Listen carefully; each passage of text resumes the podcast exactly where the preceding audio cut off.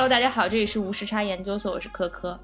大家好，我是爱谁谁。今天这期节目，我们又要尝试一个 之前曾经翻车的话题，但是我们今天很自信，是因为我觉得我们面对的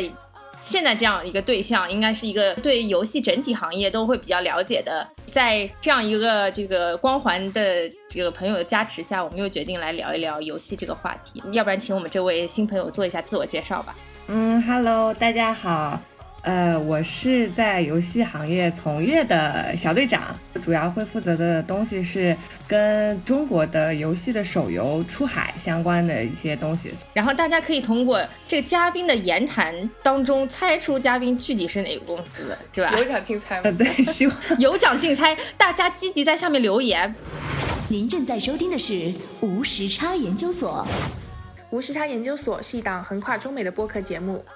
我们希望通过播客带你去看更大的世界。如果你喜欢我们，欢迎在喜马拉雅、网易云音乐、苹果 Podcast、Spotify、Google Play 搜索并订阅“无时差研究所”。也欢迎在苹果 Podcast 给我们留下五星好评。你当初为什么会选择进入游戏行业？因为好像女生在游戏行业不是很多，还是这是我的偏见？进了公司之后，你就会发现，其实做游戏的女生还是蛮多的。当时我会进游戏这行，其实也是阴差阳错啦，因为我本科学的是艺术史，然后加上经济，就一方面就是对呃绘画啊，然后对一些这种艺术品是比较感兴趣，但一方面又想要自己是能够赚赚钱的，就是能养家糊口，然后我就发现这两个有一个很奇妙的结合，落地点其实就是游戏啊，游戏它是对游戏它其实是一种文化。然后，但是又是可以赚钱的文化，所以算是比较幸运吧。那进到游戏行业之后，发现，呃，是每天很开心，如你所愿吗？那当然不是，就只要是工作，我觉得他就会有烦恼，哪怕是在听上去很有意思的这样子的行业里面。然后，对，因为像我们的工作性质的话是做海外发行的嘛，然后这种，呃，PPT 啊，开会啊，然后去。跪舔产品制作人啊，这种事情就是源源不断，所以当在这些当中，当然也是会有苦恼的。但是总总体来说还是很快乐的，因为呃，游戏公司的氛围它就是比较开放，然后呃，大家的关关系就是还是比较平等的这个样子。哎，你自己以前是玩游戏的吗？哎，我自己以前玩 DOTA，我以前就是因为玩 DOTA，所以跟我男朋友认识的。哦，所以你厉害还是他厉害？他厉害，他厉害。然后我我那时候就是在美国读大学，其实时间就比较多嘛，然后就闲的没事的时候就看大家都在玩这个游戏，然后我也想跟风一起玩，但是实在是打得太烂，然后技术好的人都不愿意带我，只有我男朋友愿意带我，然后就每天骚扰他，我就说，哎，我们打游戏了吗？哇，你真的是一举两得，通过打游戏不仅找到了工作，还找到了男朋友。所以，我现在最庆幸的就是，我不是说我美国在美国读大学的时候就多么认真的上课，而是真的有认真在打游戏。然后我当时去申请工作，也是因为就是女生打 DOTA 的比较少，然后我的老板就觉得哇，哎，这个有点意思，然后把我招进来了。为什么女生打 DOTA 的比较少？是因为是是这种对抗类的吗？呃，就是游戏玩法也有关系吧。然后就是 DOTA 的这个画风，它也一般不是特别吸引女孩子。对对对，它不是那种可可爱向的，因为它就是很写实，然后就是整个的英雄就是是有很丑的那种英雄的，就是说不是往美型去发展，然后女生一般就会不会太吃 DOTA，但是女生可能说会更喜欢就是像 LOL 这种，现在就很潮，然后很美型，还跟 LV 联名嘛，这样子的游戏，对，然后再加上它的玩法上面是比较重度的，就是是要认真的，就是去有。练过，然后去思考过他要怎么样子去打的。那你为什么会想要玩 DOTA 呢？就是说，还是你之前玩过别的游戏，有一些对比了以后？因为我玩游戏是从小时候就在玩的，像以前的话，我不知道你们有没有玩过啊，就是泡泡糖。玩过啊啊，对对，就小时候就开始玩，就对，就泡泡糖，就是小一点的时候是玩这种嘛，嗯，然后再大一点了之后就开始玩梦幻西游，然后我也是在里面花了很多钱。然后再大一点就玩冒险岛，然后什么 QQ 飞车、超级舞者，就这种游戏就是从小都有玩到大。然后可能是说到了初中、高中，因为读书的关系，然后停了一段时间。然后大学觉得有自己时间了之后，然后又又开始就是 pick up 玩游戏这个东西。当时这个游戏很火，嗯。嗯。啊，王者荣耀的设定是不是其实是一个为女生设计的游戏？呃，其实也不是，就我们可以这么想吧，就是说，呃，这个游戏的发展，它是先是有了 DOTA 啊，出了就是冰蛙是他那个地图的设计师，他出了这样子一个呃三路，就上路、中路跟下路，就是两边就是分别派小兵，然后派英雄到这个上路、中路、下路。然后这样子的一种三三路对抗是从刀塔开始的，然后只是后面 L O L 接着这种玩法，然后配了不一样的英雄和不一样的画风，它呃除了 L O L，然后呢王者荣耀是在 L O L 的这个前呃基础上，然后再推出的一个手游版。对，因为其实现在这个过程其实也是一个呃游戏行业经常会发展出来的这样子一个过程，当一个。比较流行的这样子一个玩法，比如说这样三路对抗的玩法出了之后，那肯定会有呃类似的这种玩法的游戏出现，然后再从 PC 和 console 这种比较大一点、重一点的这种平台向手游去转移，这是一个非常在游戏行业非常常见的一个场状态啊。像呃，我不知道你们知不知道，就是那个呃绝地求生 PUBG、PUBG，就是那种大逃杀的这个模型，对，它也是。嗯，PUBG 它先出了一百个人到了一个地图里面，然后刺杀最后一个人，吃鸡获得了胜利。然后呃，到了现在可能说呃有呃像 Fortnite 堡垒之夜这样换了游戏画风，但是呃增加了一些建筑的属性到里面，但是同时还是这样子的这种呃吃鸡的这种模式。对，然后再到现在有了 PUBG Mobile 的版本。和一些呃，比如说《荒野行动》啊，网易出的 PUBG 的版本，对，都是这样子一个发展啊。那这么听下来，谁能创造这个游戏玩法，是不是是最牛逼？对，是的。如果你能创造出一个即将流行的玩法，那你就是很牛逼的。像现在就是刚好最近有一个呃市面上的这个游戏，它是在呃就是刚刚说的这个大逃杀的这个玩法上面，它又加入了一个综艺的元素。所以我觉得我推荐给你们，我觉得女孩子应该会喜欢玩这个游戏，叫做《糖豆人》。啊，一是它的整一个呃包装就是那种五颜六色的，然后里面的你你的那个角色的设定就是一个胖胖的一个很可爱的一个娃娃，然后呢呃也都是五颜六色的，然后之后你随着你的等级越来越高，你可以给你的呃角色换皮肤，然后呢它的玩法是你相当于要跟另外六十个人去玩那种综艺大闯关的游戏。然后他就把这个元素放到这个游戏里面，你们六十个人会随机轮到，比如说某一关的这个游戏，然后那你要往前冲冲冲冲冲，然后你假如说是前四十的话，你可以进到下一关，然后前多少进到下一关，直到最后有这么一个人他是吃鸡了，或者几个人几个队伍他们吃鸡了这个样子。对，它其实是结合了大逃杀和这种综艺有一些突破的玩法吧，不能说它是完全新，因为它最起码还是包含了大逃杀，但是它这是一种结合。对，在游戏当中，如果你想要完全创造出一个很新的这种游戏玩法，其实是不容易的。所以这也是为什么就是 PUBG 还是很厉害的。就是像我们理解，就是这个游戏出来了以后，就觉得说，哦，那好像它就是应该是这样子的。所以其实说你创造一个新的游戏形式是很难的，是吗？对，我觉得是很难的。可以聊一聊，就是说一个好的游戏它需要具备哪几个点吧？就一个爆款游戏它需要具备哪些特质？呃，一个就是它品质要高，然后一个是它口碑好，然后一个是它能赚钱啊。这三点是我觉得一个成功的产品它所要具有的。然后品质高就可以体现在，比如说我们刚刚说到的这种玩法上。它假如说有一个很优秀的玩法，它就是一个品质很高的游戏。然后，如果它的那种视觉和它的这种建模，它做的也很好，那也是品质高的一种展现啊。当它具有这个品质高了之后，它又需要就是口碑好。就口碑，其实在游戏当中最重要的就是它不抄袭啊，就说不会很明目张胆的，比如说抄某一个游戏。但是这个地方其实是我觉得在中国的游戏厂商做的不是特别好的一点啊。就经常会有被被诟病，是吧？对，还有最后一点就是它能赚钱嘛？因为你知道，就做游戏你也不是做慈善，如果你的付费结构做的不好，然后最后呃没有回收回来你的成本，那这个游戏它其实就是最起码在大厂里面吧，它就是不会被嗯后面很重视吧。当然，如果你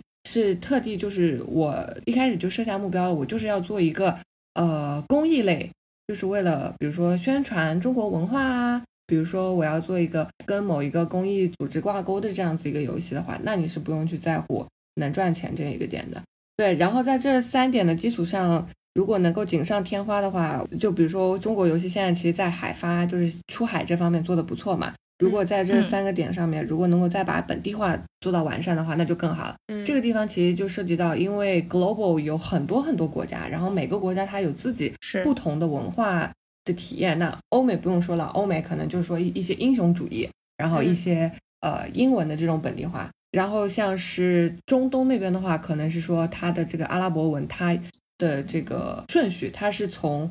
我们的文字都是一般是从。左到右，他们可能说是从右到左这个样子，然后再加上他们有一些比多比较多一些 religion 一些宗教的一些影响和一些特别注意的点，然后什么斋月啊这些东西的，然后还有一些什么他们的英雄苏丹啊什么这些东西，然后那像东南亚那一边的话，可能就是说他们会是佛教国家影响的会比较多，尤其像泰国这个样子，然后再加上东南亚可能各种各样的小语种会比较多。然后再加上可能他们本地人的手机的机型，他们都是比较一般的，所以在这种包体的这种适配上面，也是要去做好本地化啊。包体就是说这个游戏的大小，嗯，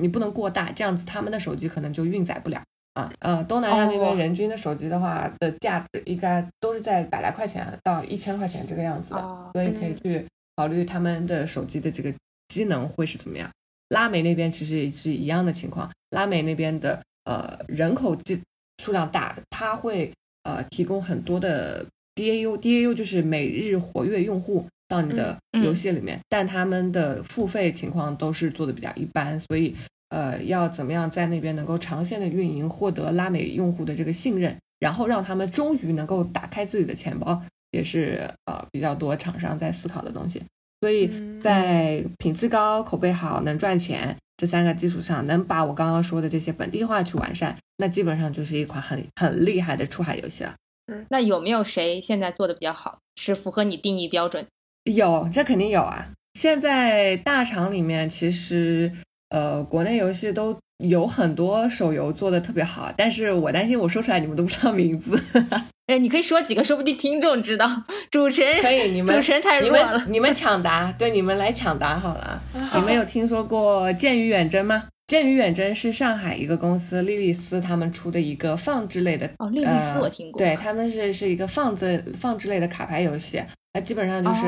呃，你你你，他给你设定好了就几个闯关的点，然后。你可以去点击，然后进入那一关，然后和对面的 BOSS，然后把卡牌放出去，然后你的角色就会出去打打打这样子。嗯，然后他为什么放之类呢？是因为你把这个呃游戏退回到主界面的时候，你的小小人还是可以在你主界面的时候去打上来的这个小怪，然后你过一段时间登录的时候，就会发现你又可以收获很多的金币跟经验。你说到卡牌，让我想到百变小樱 啊，百变小樱，女孩子嘛，女孩子的这个想到的东西就是确实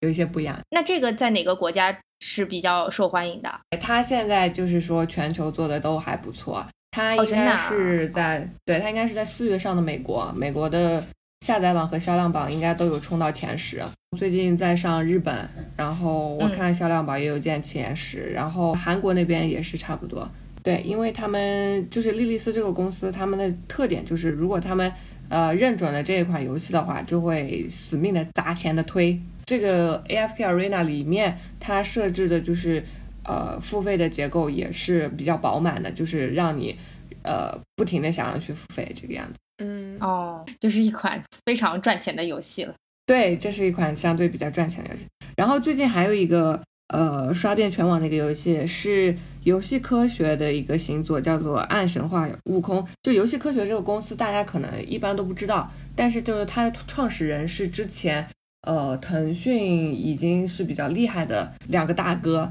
然后出来创的。他们现在好像在杭州一个 studio，在在深圳一个 studio 这个样子。然后，那我推荐就是。呃，有时间的听众也好，大家也好，可以去 B 站搜一下《黑神话：悟空》嗯，就会看到他们有一个十三分钟的一个实机的演示。这个十三分钟里面，他就是把这个游戏的品质展现的淋漓尽致，真的很好。嗯，这个 B 站的播放量已经在一天之内破千万了。我当时打开的时候，它才七万。我我是在上午打开的吧，然后到了晚上再去看的时候，就已经过一一千万了。哦，然后好像我听说现在外外网的玩家看到了这个视频，好像也是好评不断。是，嗯，对对对，我觉得这个游戏就是真的是用品质征服玩家，无话说。嗯嗯，看完真的无话可说。我也看到朋友圈很多人在转这个，说很期待。但是我我这个时候就想问一点，你咱们刚刚不是说到品质这个事情吗？是不是游戏行业有一个关于品质的定义是什么三 A？是不是？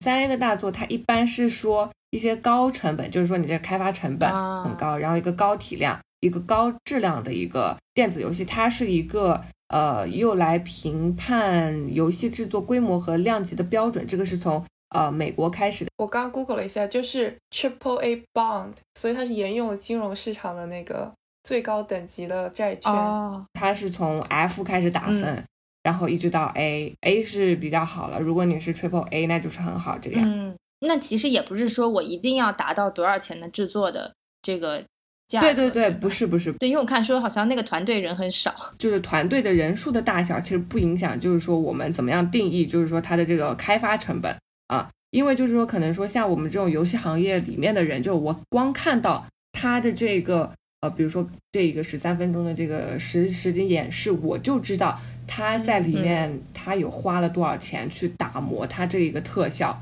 这边其实涉及到蛮多，就是说游戏里面具体开发的一些呃东西是我不太清楚的，比如说有什么虚幻的引擎啊，然后这种技术上的这种东西。但我能知道，就是它这个视觉呈现的这个效果，它后面 involve 的这一些技术的花费是很大很大的。比如说悟空他的头发动了一下，光这三秒钟这个东西，可能就是耗费。很多人和精力，呃，很多金钱做出来的效果，嗯，对，明白。这个是不是就有点像电影行业？就是你其实很多电影的品质也能够看出来。对对对对对。我们要不聊回来，就是中国整体这个当前游戏的水平，因为我们刚刚其实讲了很多中国的游戏嘛，嗯，这个中国现在到底大概处于一个什么样的阶段？因为毕竟还要涉及到出海的问题，就是中国整体在世界上的地位是怎么样的？呃，我觉得啊是这样子，就是说。呃，中就是假如说是放在九零年吧，我觉得世界上第一肯定是游戏的行业的话，肯定是日本啊，因为任天堂啊，然后各种啊这种公司，然后可能说时间往后移了的话，这个重心是转移到欧美那边去的，可能说是美国、呃欧洲、法国，尤其是有碧玉啊这种公司，然后嗯。还有像是 Supercell 这样子的公司。然后可能我觉得现在中国的这个地位也在不断的提升吧。它整个不管是作为一个游戏市场，它这个市场现在是呃全球来说是最大的。然后作为这个游戏的开发这个输血输出的话，我觉得可能在我心中还是排在第二、第三的样子吧。啊，不能说能够达到第一，但是我我只能说就是说。中国的这个游戏行业，它在不断的进步吧，希望它能够做得更好，所以整体还是很有未来可期的感觉。对，我觉得是未来可期，尤其是呃，可能说在 PC 端方面，中国欠缺一些吧，但是还是有很多大厂也好，小厂也也好，然后不断的投力投入人力去去研究。我觉得中国目前的手游的市场其实。做的已经蛮好的，它的这个增速是连年都在增长的嘛。我我好像之前看到一个报告是说，呃，自研的这个游戏的这个收入在海外的收入是一直连续三年都有保持一这样子一个增增长，然后电竞对电竞市场的这个收入也是不断的在提高的。嗯，对，因为我看前两天也有新闻报道嘛，说字节跳动也组建了自己的游戏团队。对，字节很早就已经开始在组建自己的游戏团队了。说明大家都不想放弃这个蛋糕。对，因为怎么说呢？其实，呃，到了游戏行业之后，你再去看，就是其实很多东西，比如说像 Facebook、Google，然后字节的 TikTok、抖音这些社交类型的这个软件，因为他们是本身是不做有任何付费的嘛，可能只有很少的地方可能有一些付费，但是那那些点很少。但比如说像我们用微信、用 TikTok、用 Facebook、用谷歌都是不收费的嘛，那他们的。收入其实来来自于哪里？就其实就是广告，然后投广告最重的其实就是游戏，所以你会在比如说 TikTok 在抖音上面看到有一些新游戏的这种广告，然后问你要不要去下载。可能你在 Facebook 上面会看到这样子的广告，问你要不要去下载。然后这些其实是他们最后的广告这个收入。然后呢，游戏呢在这些社交软件上面付出的这个成本了之后呢，又通过游戏自己本身的一个付费结构把这些钱收了回来。所以最后，呃，落地点就是说收收钱的这个人可以想象成是游戏。那我想，我觉得字节跳动他是想要巩固这一整个 circle。他说。我既然已经有了一个比较好的一个呃社交的这个平台，我为什么不对我为什么不利用这个流量入口，既去给我自己的游戏输血，然后又用我的游戏把这个钱赚回来？我觉得这是会形成一个比较完美的这样子一个闭合。所以马云是不会做游戏的，对吧？啊，阿里也在做游戏，只是阿里做的游戏你们肯定不感兴趣，因为它是呃三国游戏，叫做真三国。哎，可是王者荣耀不也是三国 base 的吗？不，就完全不一样。他做的是一个很硬核的三国卡牌。高晓松，你们有机会去搜一下这个游戏，连我都 没打开。我知道，我听过。对，这高晓松代言的这个游戏，连我都没打开，我不相信你们会打开。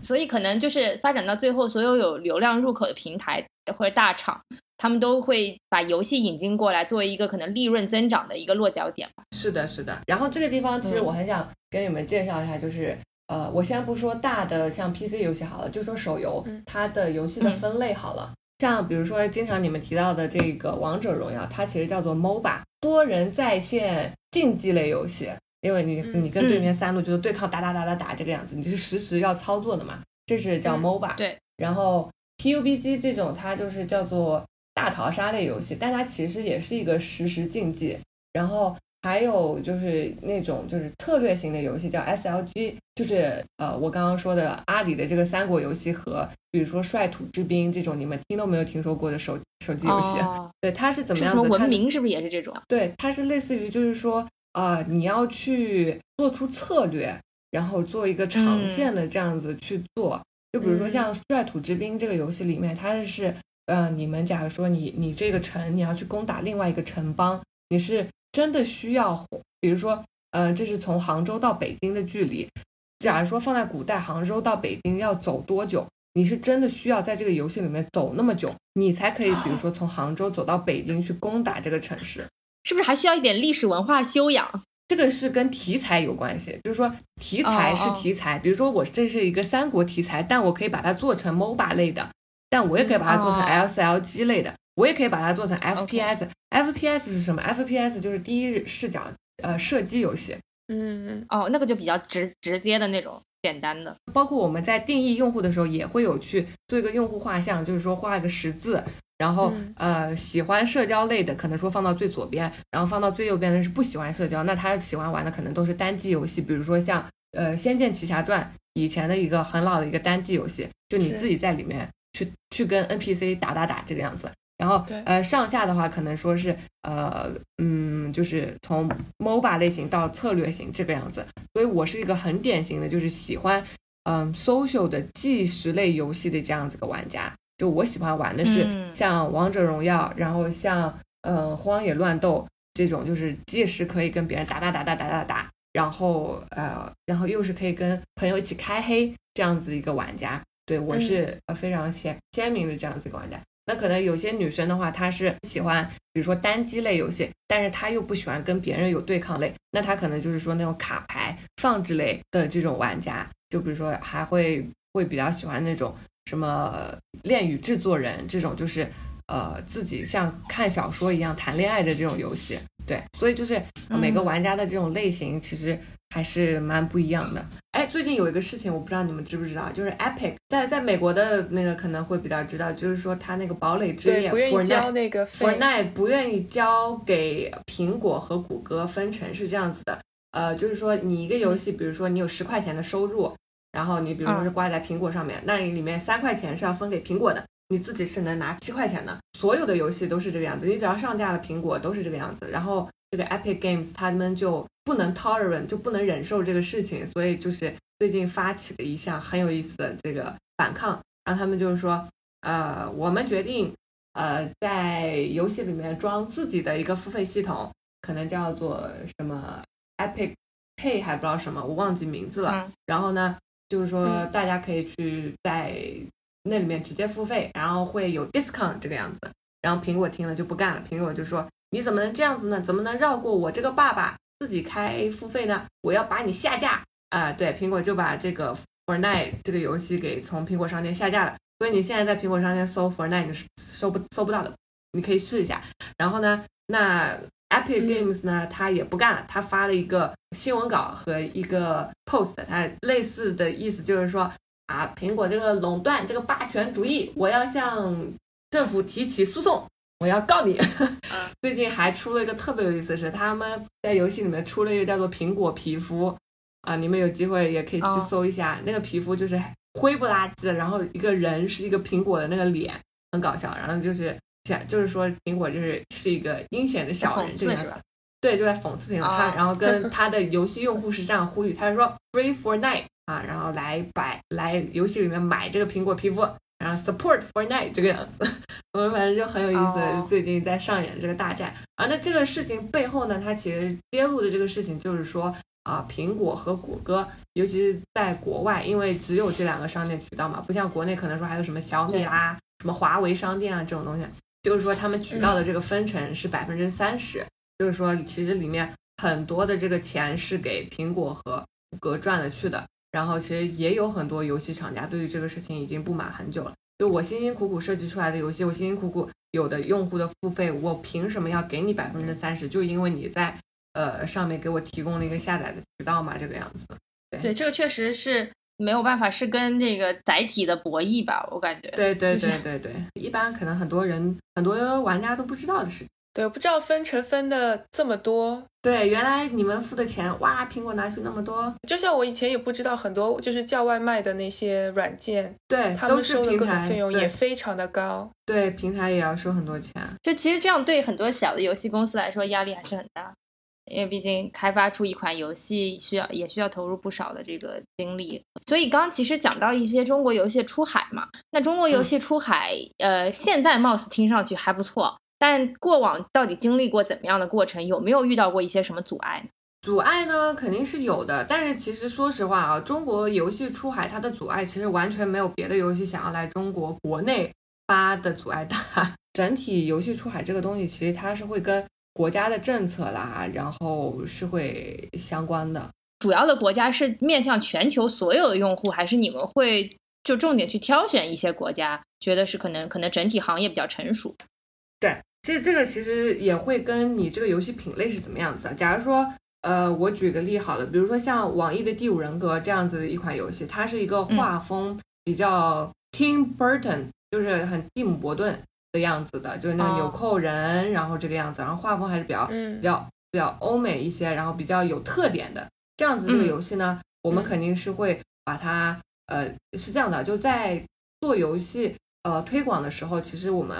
在真正确定推广市场之前，会有一个步骤叫做测试，会放在各种各样的市场上面去做测试啊，然后呢，再根据测试结果，我们去判断我们这样子一个推广策略究竟是怎么样子的。嗯，然后呃，像比如说像《第五人格》这样子的这个产品的话，它因为它的画风，然后玩法的关系，其实在欧美、然后日本和东南亚做的都很不错啊。但是它这个游戏包体它很大，所以它在拉美可能说就会比较一般，因为那边的机型就是会一般。所以这个东西它是要跟这个游戏品类是相关的。就比如说，假如说你现在手上是一个二次元的游戏，比如说像《碧蓝航线》，它就是一个。呃，非常二次元向的一个游戏，它是怎么样？它是把不同的军舰拟人化，就比如说这个军舰它是这个名字，那个军舰它是这样子一个人物啊，它是这样子的这种，然后就是整个画风就特别二次元，然后都是那种大胸美女这个样子。那你的重点市场肯定是放在日本。对，你看你们也有这个 sense 嘛？就就这种游戏，我不可能说我去，比如说欧洲或者美国，我大推特推，就是说用户肯定是有。但不是 general 的用户都会买这个账，不会像日本一样，就大家都会喜欢这个东西这个样子。那像你刚刚说的这些，就是他在出海的时候是需要有海外团队去做支持的吗？还是其实呃一些本地化的事情，其实在国内的团队已经可以完成？本地化的团队和海外的团队应该都是在国内。嗯，现在游戏公司里面有很多，就比如说，假如说我想要推东南亚，我想特别特定泰国国家做本地化，其实像大厂里面都有泰国籍的员工做本地化的，是吗？嗯，这么厉害，因为你可能也需要对当地的文化比较有了解，对，要了解。就像你刚刚说的，知道什么节日，然后一些禁忌，你不可能说，假如说，呃，泰国的人很喜欢大象嘛，他们。呃，觉得象很神圣嘛？你说你在游戏里面放一个活动，是我们怎么样杀死小象？这是不可能。那目前来说的话，哪个国家整体就是哪哪个国家比较赚钱？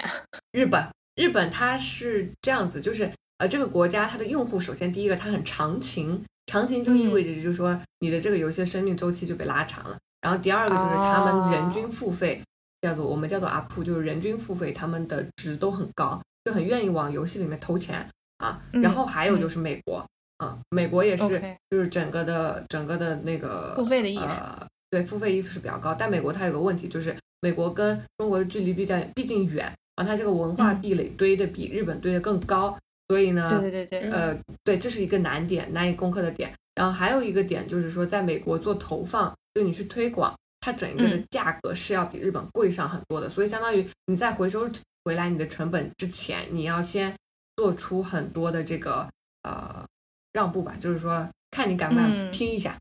我把这个钱就这样撒在这里了，我来期待一下我的这个用户能不能够回回来，这样。嗯，您正在收听的是无时差研究所。无时差研究所是一档横跨中美的播客节目，我们分居在大洋两岸，邀请各行各业的同龄人一起讨论时下中美的诸多社会现象。虽然每周都要配合着时差，以远程连线的方式录制节目，但我们每周的更新无时差，因为我们知道每一期的认真对待都会传递给世界各地的你们。然而，我们还是希望能够有更多的机会可以一起直接面对面的聊天。如果你喜欢我们，欢迎扫描微信打赏码，或者使用爱发电给我们送来你的心意。你的每一份打赏都能为我们早日相见攒下一点机票钱。详情请见本期节目的文字介绍。谢谢大家。既然说到推广，我们那来来聊一聊海外推广，因为你是专门做这个的嘛。那平时的工作的话，是就具体是一款游戏到底是怎么推广？你需要飞到当地去做一些展啊、游戏比赛啊什么之类的吗？我们来说一下，就具体就是说这个海外推广它是怎么样子的？就很多人可能就会看到一些表面上的一些东西，比如说我们参加这个游戏展、那个游戏展，然后有这样子比赛，比如说。王者荣耀难得跟 LV 联名一次，而那这种作为普普通普罗大众，我知道了这个事情，但这其实都是比较呃后续比较单个的这种操作。然后如果说假如说是完全一个新的游戏啊，今天推到这个海发的部门来了，我们要怎么做呢？首先第一个就是说，对于这个游戏，你要先去有一个非常基础的了解，比如说它是呃什么类型的一个游戏，它的画风是怎么样子的。然后有一个基基本的判断，比如说它，我们就举例好了，说我今天要推一个很二次元的这样子一个游戏，然后它这个二次元的它这个游戏，它的一个呃目标市场，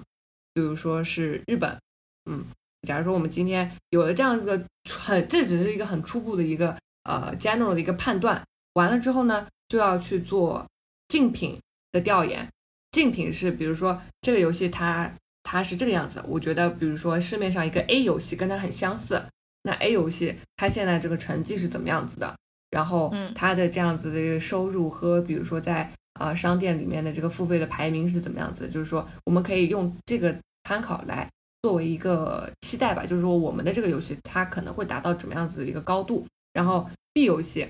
可能也是跟 A 游戏它有类似的这个样子的，所以我们可能说就对这个 B 游戏进行研究。然后它做达到怎么样子的一个高度？然后呢，结合 A 和 B 游戏，然后再反过来去看我们现在这个游戏它是不是已经 ready 可以去上市了？如果没有，那我们要进行哪些修改意见？再提回给产品，那产品再去修改。呃，这个地方可能你比较模糊，就是比较没有概念。我举一个举一个鲜明的例子好了，你们一定知道呃 QQ 飞车。对吧？就是类似一个跑跑卡丁车的一个游戏，是不是？对对对，哎对，就那我说跑跑卡丁车哈。假如说我要推一个竞速类的游戏，那 QQ 飞车跟跑跑卡丁车肯定都是我的一个竞品嘛，对不对？但是像你们也会知道，QQ 飞车跟跑跑卡丁车，就说明他们在市场上面的占有率还是不错的。但可能说我在说极品飞车，其他的一些这种就是赛车类游戏，你们可能就不知道了。那他们俩的差别在哪里？其实就是在一个跑跑卡丁车，它有 IP，对不对？那个泡泡、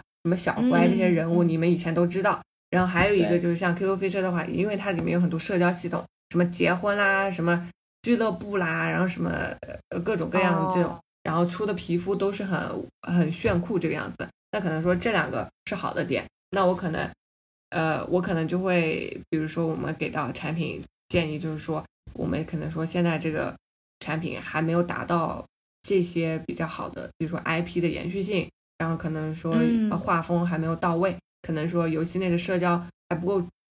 成熟，那这是反馈意见回去，这是第一步。然后等完了之后，这个产品可能说进行了修改了之后，然后它是一个很 ready 的状态，要准备去海外发行了。我再以 AFK Arena 作为例子好了。那它现在一个已经是一个比较 ready 这个状态，那我要准备去发行了，那我就要对它进行一个，嗯，发行策略的一个制定。那这个制定靠的是什么？靠的是很多的测试啊，比如说我们要发呃美国，但是美国的我们就要获取用户，但是美国的用户一般都是成本比较高，那我们就会找跟美国用户属性比较相近的，比如说澳大利亚。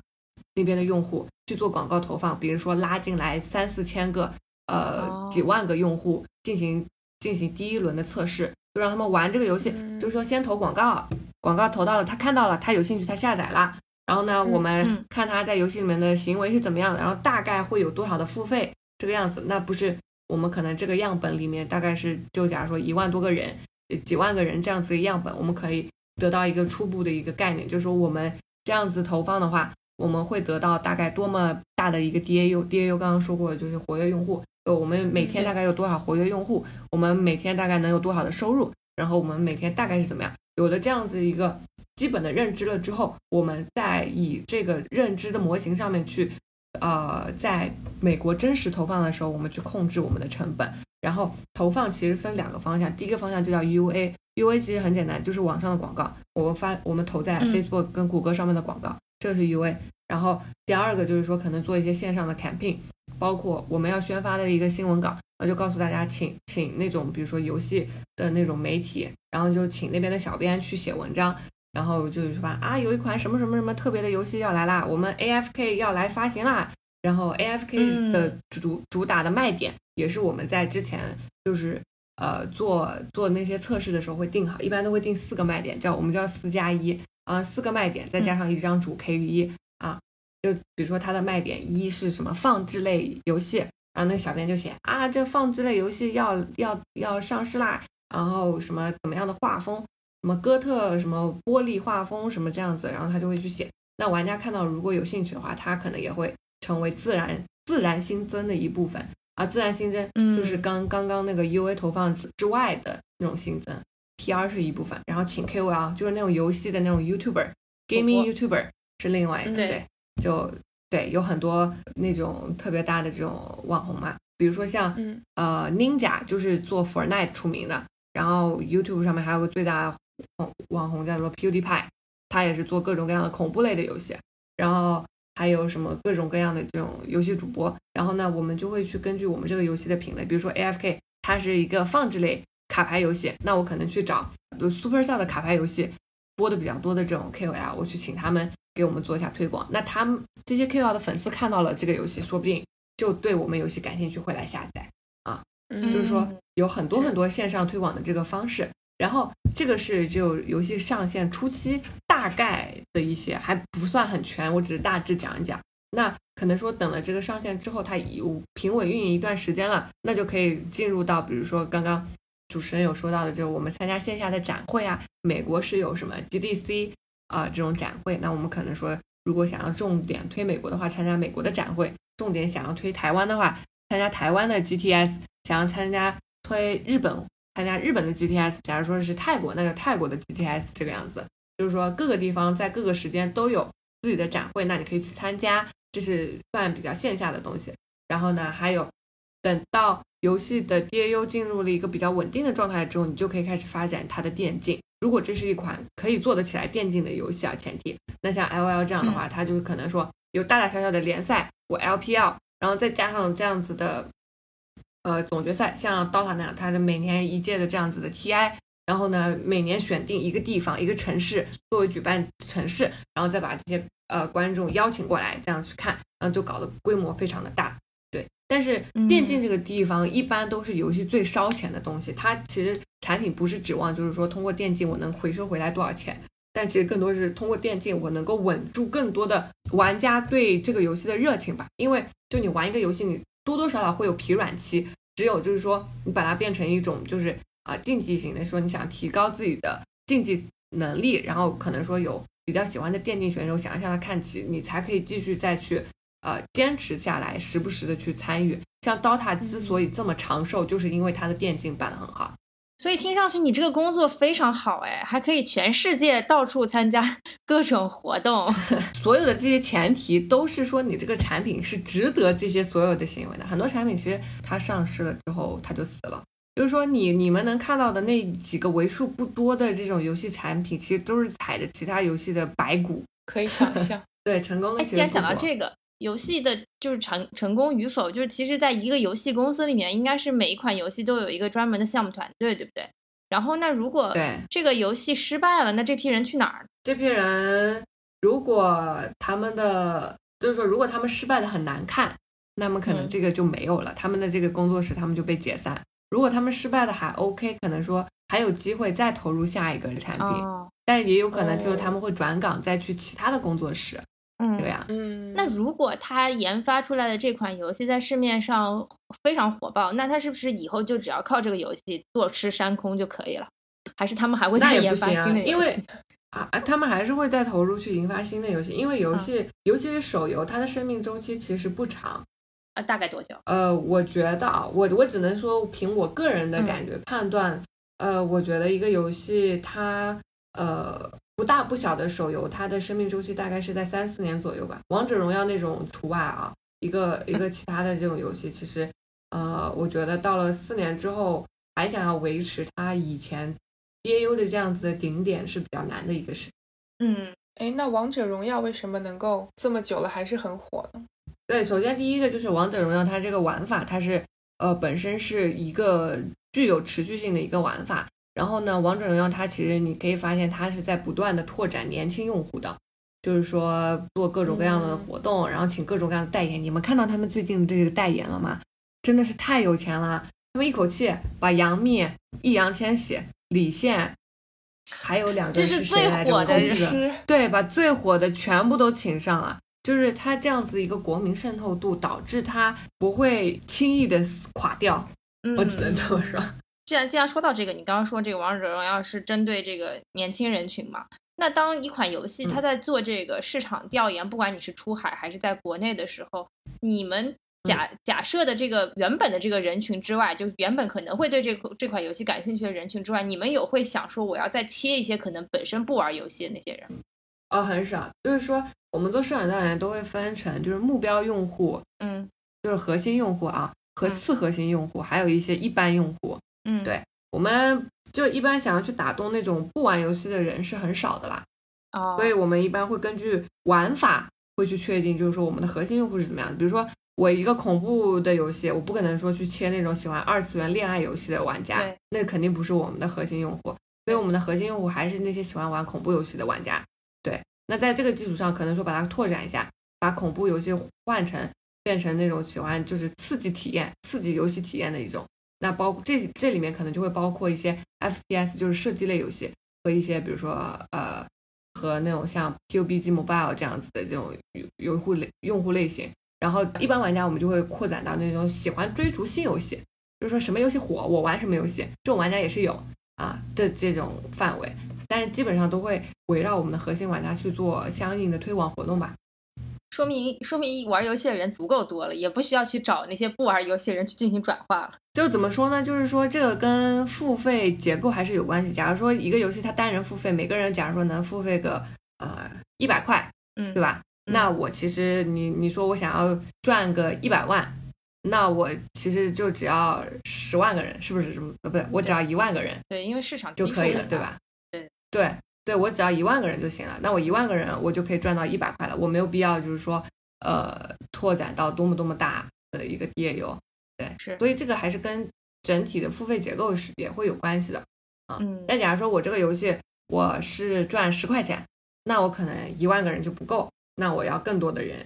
我想到说，当年总是会出一些可能比较微型的那种游戏，你记不记得什么青蛙养成类的那种游戏啊？旅行青蛙，旅行青蛙，对对对对,对,对,对，像这种游戏的话，其实一定程度上也切入了一些可能不太玩游戏、不喜欢玩游戏的人。这种其实这种游戏也有它自己的类型，这种叫休闲类游戏。哦，休闲类游戏其实很多的受众其实对着就是女性和和一些小孩儿。哦，对，像旅行青蛙，你就会发现那种重度的 gamer 他是不会去玩的。对对对对，就是说不是说你是那种呃什么老爷爷老太太不会用手机的那种，我觉得就是会用手机的还算呃我们这一代吧，我觉得多多少少大家都是玩游戏的。嗯，不知道有没有那种游戏就是专门做密室逃脱，但会做的比较好一点。然后我我前两天聊过一个 VR 的公司，然后我感觉是不是如果以后 VR 眼镜发展了之后，这种就是有设备加这种手游结合的这种，可能会有比较大的市场。对，其实现在设备加手游这个游戏其实已经有公司在开发了，只是因为技术的发展还不成熟，它整体的体验还是比较差。我以前有去玩过，我觉得整体的体验还是难难受了一点。不是你想要抓地上一个东西，它因为那个设备感应的关系，你永远都是抓不起来，很难受。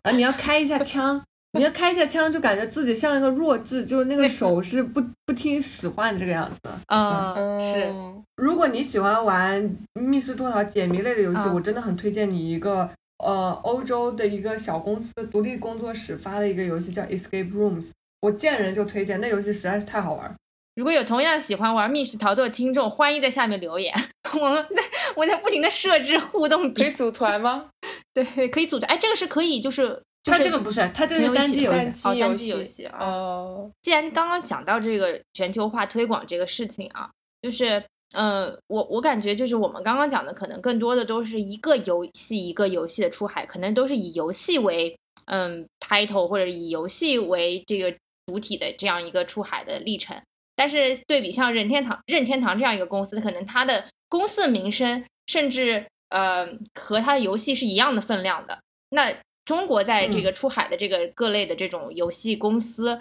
啊中，有没有出现这种类似？任天堂的这种品牌出现呢？我觉得是没有的。那要想，就，但我觉得这个东西其实是跟时间有关系。嗯，这也就是我其实一开始也有说嘛，我觉得其实中国大厂它的壁垒其实还蛮明显的，因为就是呃自己品牌自己的东西还是太少了。嗯，一些呃一些现在做的比较好的东西，其实你说它嗯真的很具有自己品牌特性吗？它其实也还没有到那一步，所以我觉得。呃，希望大家可以再加油、再进步吧。出海做的比较好的厂，应该这么说，其实都在有意无意的想要提高自己的品牌知名度，嗯，希望能够在这个市场上把自己的公司的这个名号打响。因为这样子的话，之后他们在推广新游戏了之后，其实能够省节省不少钱的。对，对，是因为你你有这个品牌认知度了，大家自然而然就会想要去下嘛。但是我觉得，就像我刚刚说的，就是说，呃，游戏还是离不开那三点：要口碑好、品质好、能赚钱。就是可能中国公司很多都能达到，呃，品质不错，能赚钱，但是在口碑这方面，总是我感觉还没有做的非常的好。嗯，这也是为什么达不到任天堂的这个高度吧。是，那就是在整个出海的过程当中，你觉得中国公司这个在中中国在海外市场究竟就有哪些优势和劣势呢？就因为面对着对一个全球化竞争的一个。呃，背景下，我觉得中国大厂最大的优势就是，呃，首先我只聊只聊大厂，一些小一点的公司就不说了，它可能有那么一两个产品做得很好，对啊，那是他们几个公呃 studio 里面人的狂欢，呃，但如果说是大厂的话，其实我觉得大厂它其实相对来说商业的系统已经比较完善了，就比如说腾讯吧，它呃可能说在我们眼里它只是腾讯，但是它其实已经。在全球布局了很多很多的投资并购，嗯，像 Supercell，啊对，像刚刚提到的 Epic Game，像一些七七八八的，它已经腾讯其实已经是全球最大的游戏公司了，因为它呃做了很多这种商业化的布局，嗯，这一点其实是遥遥领先的，嗯，相相对比如说国外的一些游戏厂商吧，嗯。啊，然后，嗯，还有就是，呃，在大厂里面，其实工作室的这样子一个制度是相对比较成熟的，就是说大厂愿意就是说去培养在呃下面很多不同不一样不同的工作室，然后让这些产品经理们能够呃自己去带领自己的团队做风格不一样、玩法很不一样的这个游戏。其实我觉得在这一步里面，其实就是在鼓励创新了。嗯，希望就是说在这样子的制度下，能够有越来越多优秀。并且有创意且呃是原创的这样子的手游能够诞生啊，还有就是呃大厂它的这个海外发行的这个流程是很一体化，就是相对有一个标准和嗯一些就是说操作的套路吧，所以说就是在嗯海外发行这条路上面，就是说能够做到呃相对的比较规范啊，有有这样子的样本，嗯，走的弯路会少一些。当然还有一些缺点，就是说，呃，有一个问题是，可能是跟中国人数学太好有关系。就是说，中国做出来的手游，它的数值都是很复杂的。嗯，就是说这个人物他的这个属性，嗯，这个值，然后还有就是他这个付费背后的他这些逻辑，就比如说我买三送二，哦，我怎么样怎么样，这些这些东西促销一样是吧？对，就这些东西是可能跟就是中国人。就比如说你去商店买东西啊，你买一个东西，呃，假如说是十三块啊，你就给人家二十三块，你说你找我十块啊，我知道我知道，就这种逻辑，就是说中国是玩的很赚的，但可能你你你们知道，就比如说你去欧欧美的这种便利店里面，然后你你去做做这样的操作，那个店员会不理解，然后觉得很奇怪，他会把这三块钱还给你，他再另外给你七块，对，是，对对吧？然后就说。呃，中中国它的出出出海的这个手游就，嗯，一般就是在这方面，就是说会做的，呃，相对相对比较复杂一点，这是我个人的体验啊，不一定是所有玩家都会这么觉得。然后还有就是中国呃倾向于做一些特别大、特别 heavy 的手游，比如像王者荣耀，比如说 PUBG Mobile，然后就他们喜欢把 PC 上面能玩的游戏全部压缩到手机游戏里面，但是可能说对于海外玩家，很多时候他们的这个印象还是停留在。俄罗斯方块，对吧？我开心消消乐，对，我就喜欢在手机上玩一些特别轻松啊，只是打发时间的这种游戏，而不是这么这么就是 heavy，就是啊，我我在游戏上厮在手机上厮杀这样子的游戏。嗯，对我没有看到就是说中国的厂商做一些特别好的这种休闲类的游戏，反而是俄罗斯有一个叫巫毒，他们就是做一些特别傻逼这种呃手机上一根手指就能操作的游戏，比如说什么。哎，对他们之前有一个游戏，好像是 Happy Glass，就是倒水，你怎么样把水倒到这个杯子里面，就是手指在中间，就是把这个木板戳破这个样子。哦，你你会发现，就是哪怕是国内的消消乐，它都消的特别复杂啊，是不是还有什么爆炸炸弹什么，然后。对它，它它的消消乐它要爆炸，然后它有些地方锁住。嗯，我觉得就是中国他们能够比这些做的更好，但是这些领域他们不轻易的去尝试，我也不知道为什么，还是可能他们尝试了我没有注意到吧。那海外市场我们刚刚说了这么多，那究竟有多大呢？你们之前有做过一个估计吗？呃，之前是有做估计，是说全球的市场规模会达到一千五百的亿美元吧？嗯。就是万亿的游戏市场，对万亿的游戏市场，但是它这个万亿的游戏市场它是这样子，其实呃，贡献出主要多的付费的国呃付费的地区，其实还是就那么几个，嗯，第一是中国，然后是美国，然后日本，对，就是就是你们可以想象到的，就经济比较发达的地方，嗯，做出比较大的贡献，这个样子。是，那未来的话，中国游戏的输出还你觉得还会有哪些可能性呢？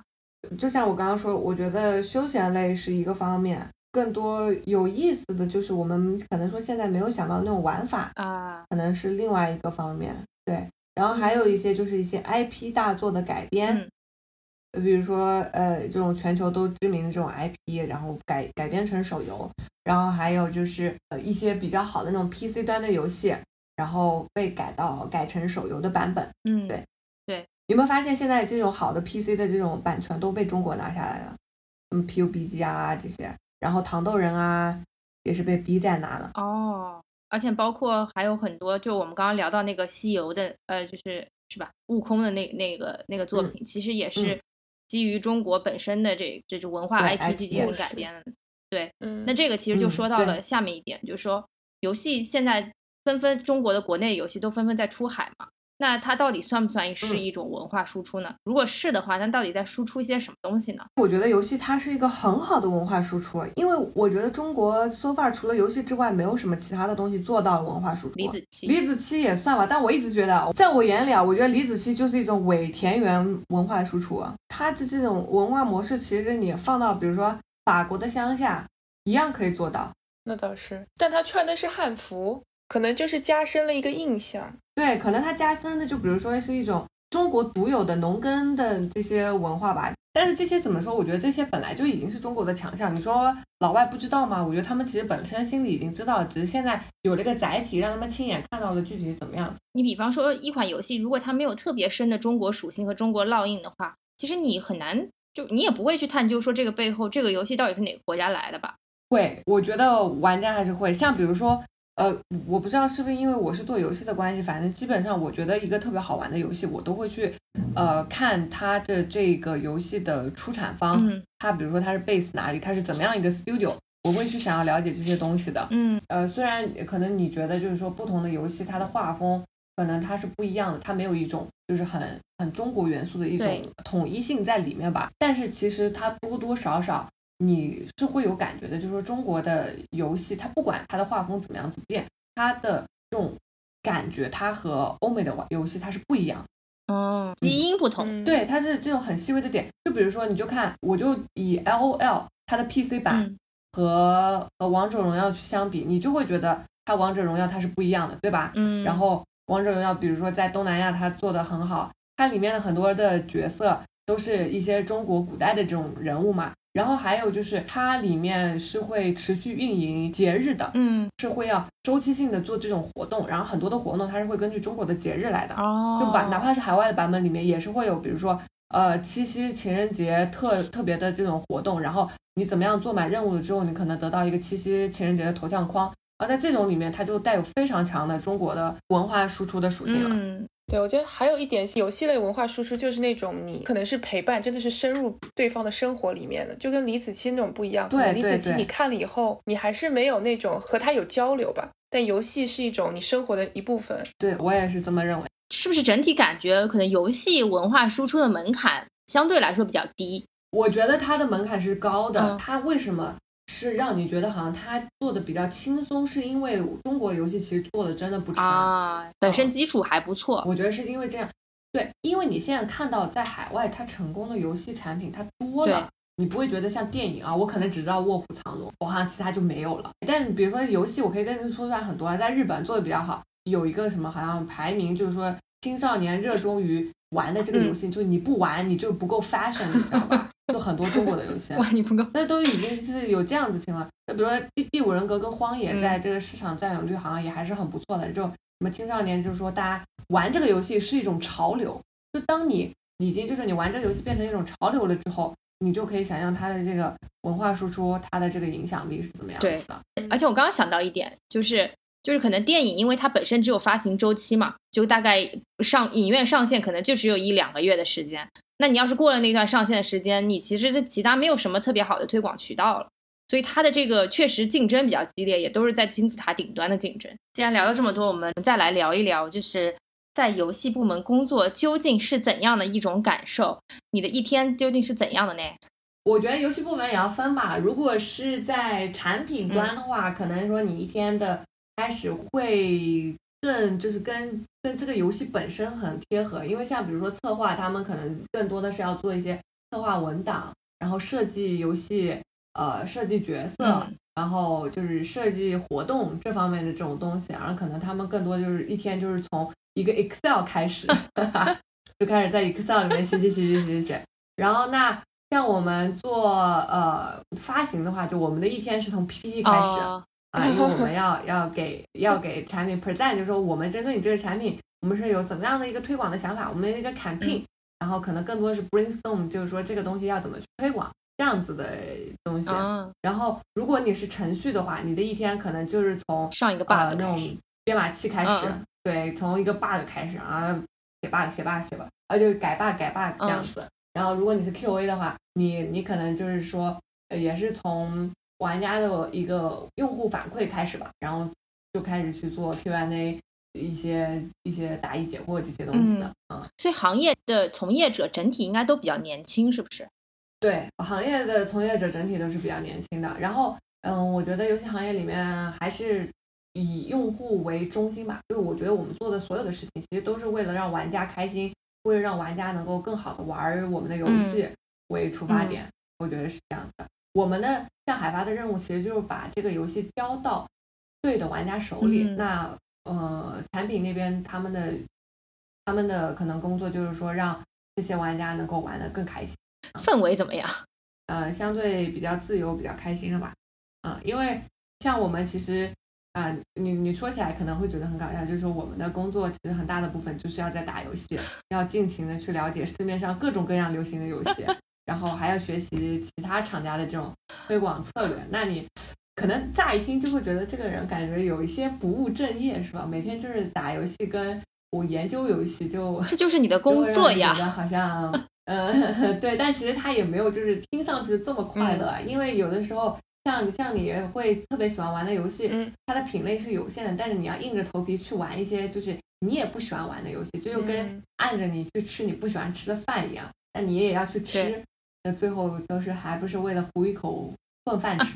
但这个就跟我们之前聊过什么广电总局审片子，然后都是每天 可能看一些手撕鬼子什么。我估计他们对，可能你们呃对，像我看他们就啊，那每天都是看电影，有什么不开心？可能他们会有自己的 苦。对，每个人有每个人的苦恼。对，啊，那最后我们我们我想聊一聊一个可能比较宏大的一个话题，就是我觉得这两年的大众对于娱乐行业的看法也有了诸多的改观。嗯，就是可能不像我们当年小的时候，然后父母总觉得玩游戏荒废学业啊什么之类的，现在也有很多。嗯，年轻人吧，至少从走走上游戏这条道路之后，竞技游戏这条道路上，甚至做这个游戏主播之后，还获得了比较可观的收入，甚至证明了自己。然后，你觉得你自己有这种感受吗？就是说，这个大众舆论对于游戏行业的看法是在慢慢发生改变的。这个很有，而且是随着影视剧的影响。就比如说，呃，最近有一个很火的剧叫做《穿越火线》，是鹿晗跟吴磊演的，我不知道你们有没有看。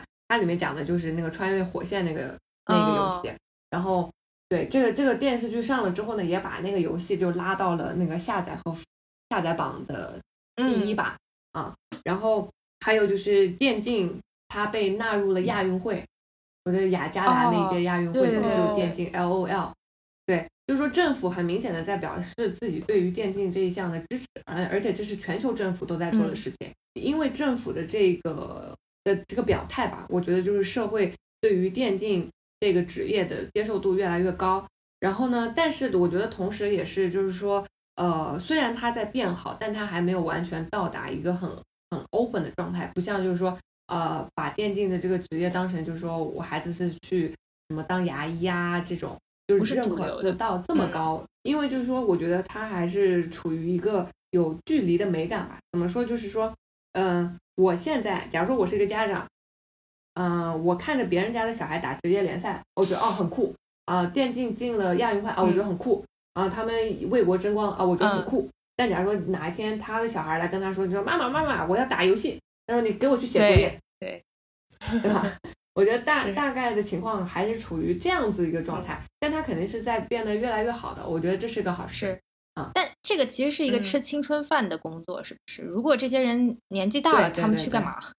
呃，年纪大了，其实现在很多转主、转做主播、转做解说，然后转开俱乐部当老板的很多很多。OK，因为有那个光环。你看那个，就跟退役运动员一样。PDD 你们知道吗？他是一个主播，然后。就戴着眼镜叫刘某，他最有名的操作就是反向吸烟。以前就是一个职业的选手，后面退役了，在当当直播，然后自己有开呃一个一个俱乐部这样。嗯，今天非常感谢这个小小队长给我们做了这么多游戏行业的介绍。然后我听他说话第一句，我就知道这期节目稳了。然后中间我们也埋伏了很多跟观众呃跟听众朋友们互动的点，大家记得积极在那个评论区给我们留言。然后我觉得就是。可能今天聊完之后，我对中国游戏和这个中国游戏的出海整体有一个比较呃更加直观的认识了。然后也希望这个中国游戏的明天越来越好，对吧？也要要要要也要这个感谢这个各位游戏行业的从业者的奋斗和付出。对，然后希望这个游戏出海，游戏这个游戏出海作为一个中国文化输出的这个立脚点吧，然后能够做出更多的这个世界知名的游戏，然后把这个中国的游戏和中国的文化带向全世界。对，好，这期节目就在我这么宏大的利益当中结束了，然后谢谢大家的参加，然后谢谢谢小谢谢小队长，嗯，那就到这里啦，拜拜。